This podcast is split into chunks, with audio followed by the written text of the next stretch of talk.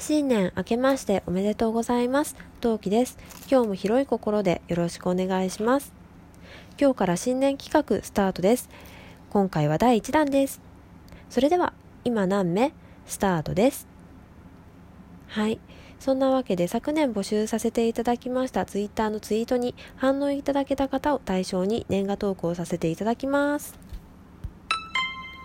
この音で、あのー次の人に移る合図になりますのでどうぞあのこれを基準にして聞いてみてください。はい。では早速いきたいと思います。素敵な3人組さん。えー、と参加表明してくれた主に中村さん明けましておめでとうございます。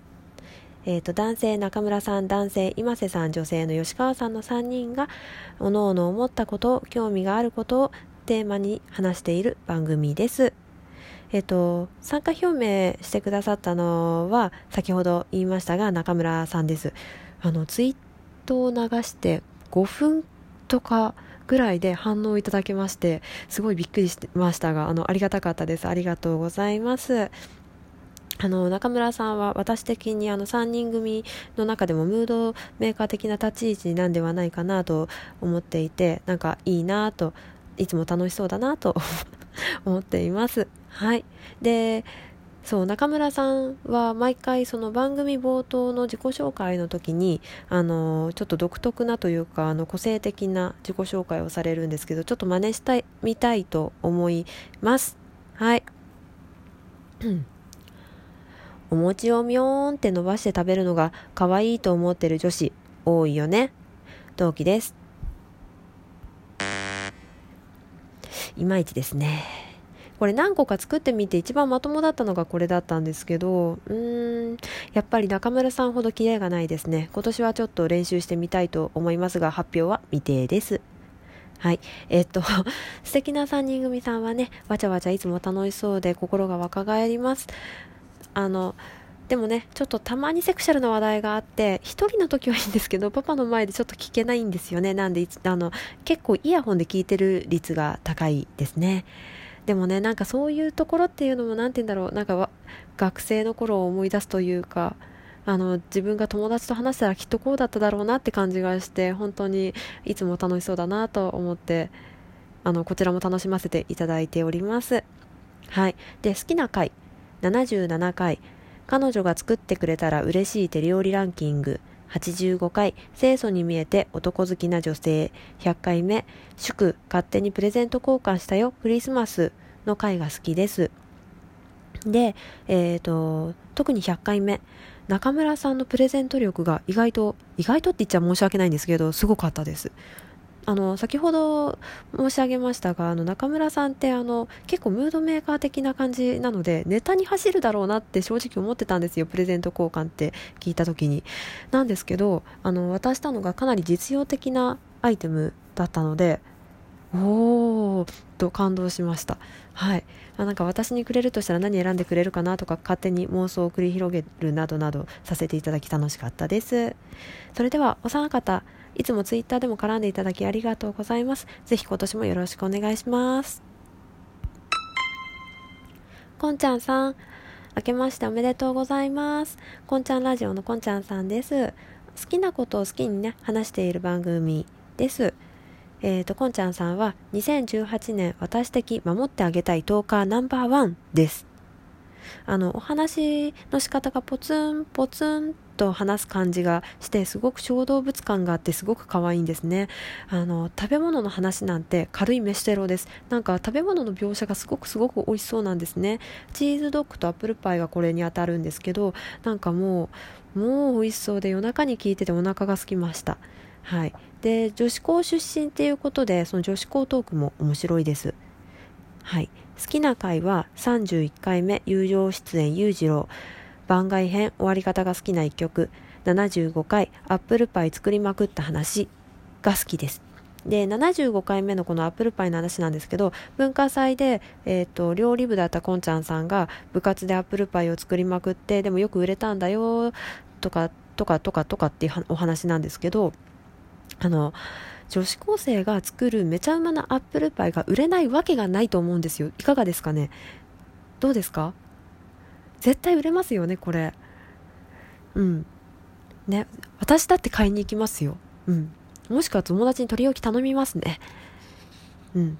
ぜひぜひ私と会える時があったら作ってほしいですね。ちなみに私はりんごあのー、ぐるぐる剥くのできないことはないんですけど時間がかかるのでいつも縦向きをします。はい。えっ、ー、とそんなこんなでねこんちゃんさんもいつもねツイッターねあの反応いただいて嬉しいです。ありがとうございます。今年もぜひ仲良くしてください。よろしくお願いします。麦ちゃんさん明けましておめでとうございます。読書ラジオの麦ちゃんさんです。えっ、ー、と読んだ本の感想のトークをされています。その本の感想なんですけどそのネタバレがあるようでないんですね。あのきちんとあらすじっていう感じであの私ネタバレされるのもするのも好きな人なのであのうっかりネタバレすることが結構多くてですねとても尊敬しております。声がね男性癒し系のトーカーさんだなといつも思っております。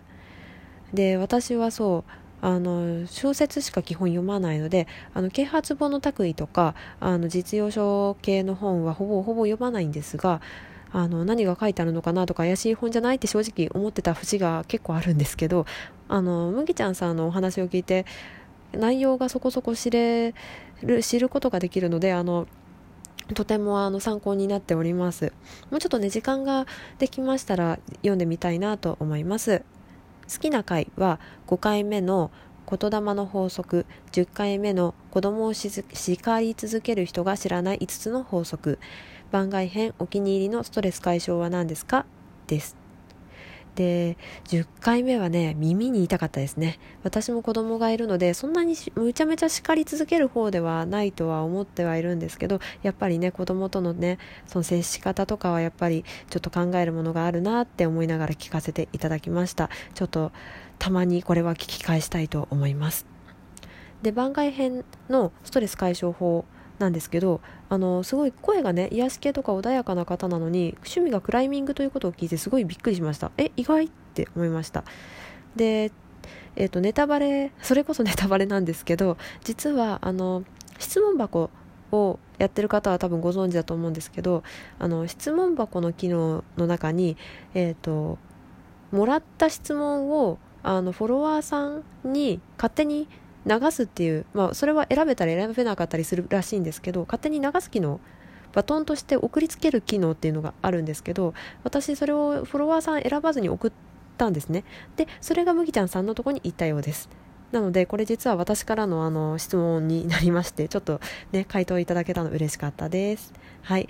あの昨年あのブログで私のあのトークもトークのお話も掲載していただきましてありがとうございます。今年もよろしくお願いします。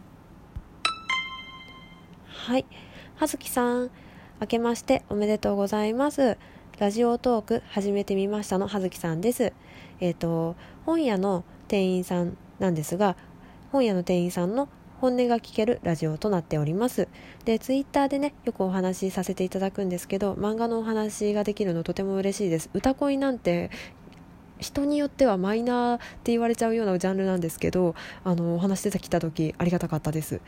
はい、でもね野崎くんの話しした時もとても楽しかったです。はい、ぜひねなんかちょっと勝手なイメージなんですけど DVD 見ながら一緒にツッコミ大会したいなって思いました。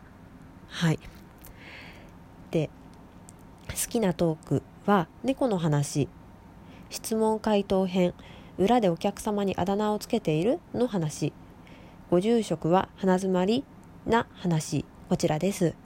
私実は一番まあ好きなのはご住職は鼻づまりな話なんですけどあのお葬式に参列したっていうのが実は中学校3年生が最後なんですね。でなんで私実はごご証拠もできるかどうかが怪しい人なんですけどあのお葬式ってねなんかいろんなトーカーさんの話聞いてても分かりますがドラマがあるものだなと思いました。でお話ももちろん面白い面白かったんですけどあのそのご住職がその木魚を叩いてる時のあのリズムが裏打ちのリズムだったって話があの葉月さんのそのお話の中でありましてその時の葉月さんの「うんぱんぱ」っっていうその裏打ちのリズムの表現がすっごい可愛いんですよ。めちゃめちゃ可愛いんですよ。あの皆さんぜひ聞いてみてください。めちゃめちゃ可愛いです。はい。でそうそれとねクリスマスお疲れ様でした。あのうちはあのおちびに絵本をあげなかったんですけど周りで絵本あげた人めちゃめちゃ多かったですね。まあやっぱりお手頃というかお手軽だからっていうのはあるとは思うんですけど書店員さん大変だろうなとあの思ってあの葉月さんのここ最近のラジオを拝聴させていただいてました。本当お疲れ様です。年始もね大変そうですが頑張ってください。はい。そんなわけで第1弾ここまでとさせていただきたいと思います。この先もたくさんのトーカーさん紹介させていただくのでぜひ聞いてみてください。それでは次の放送でもお会いしましょう。またね。バイバーイ。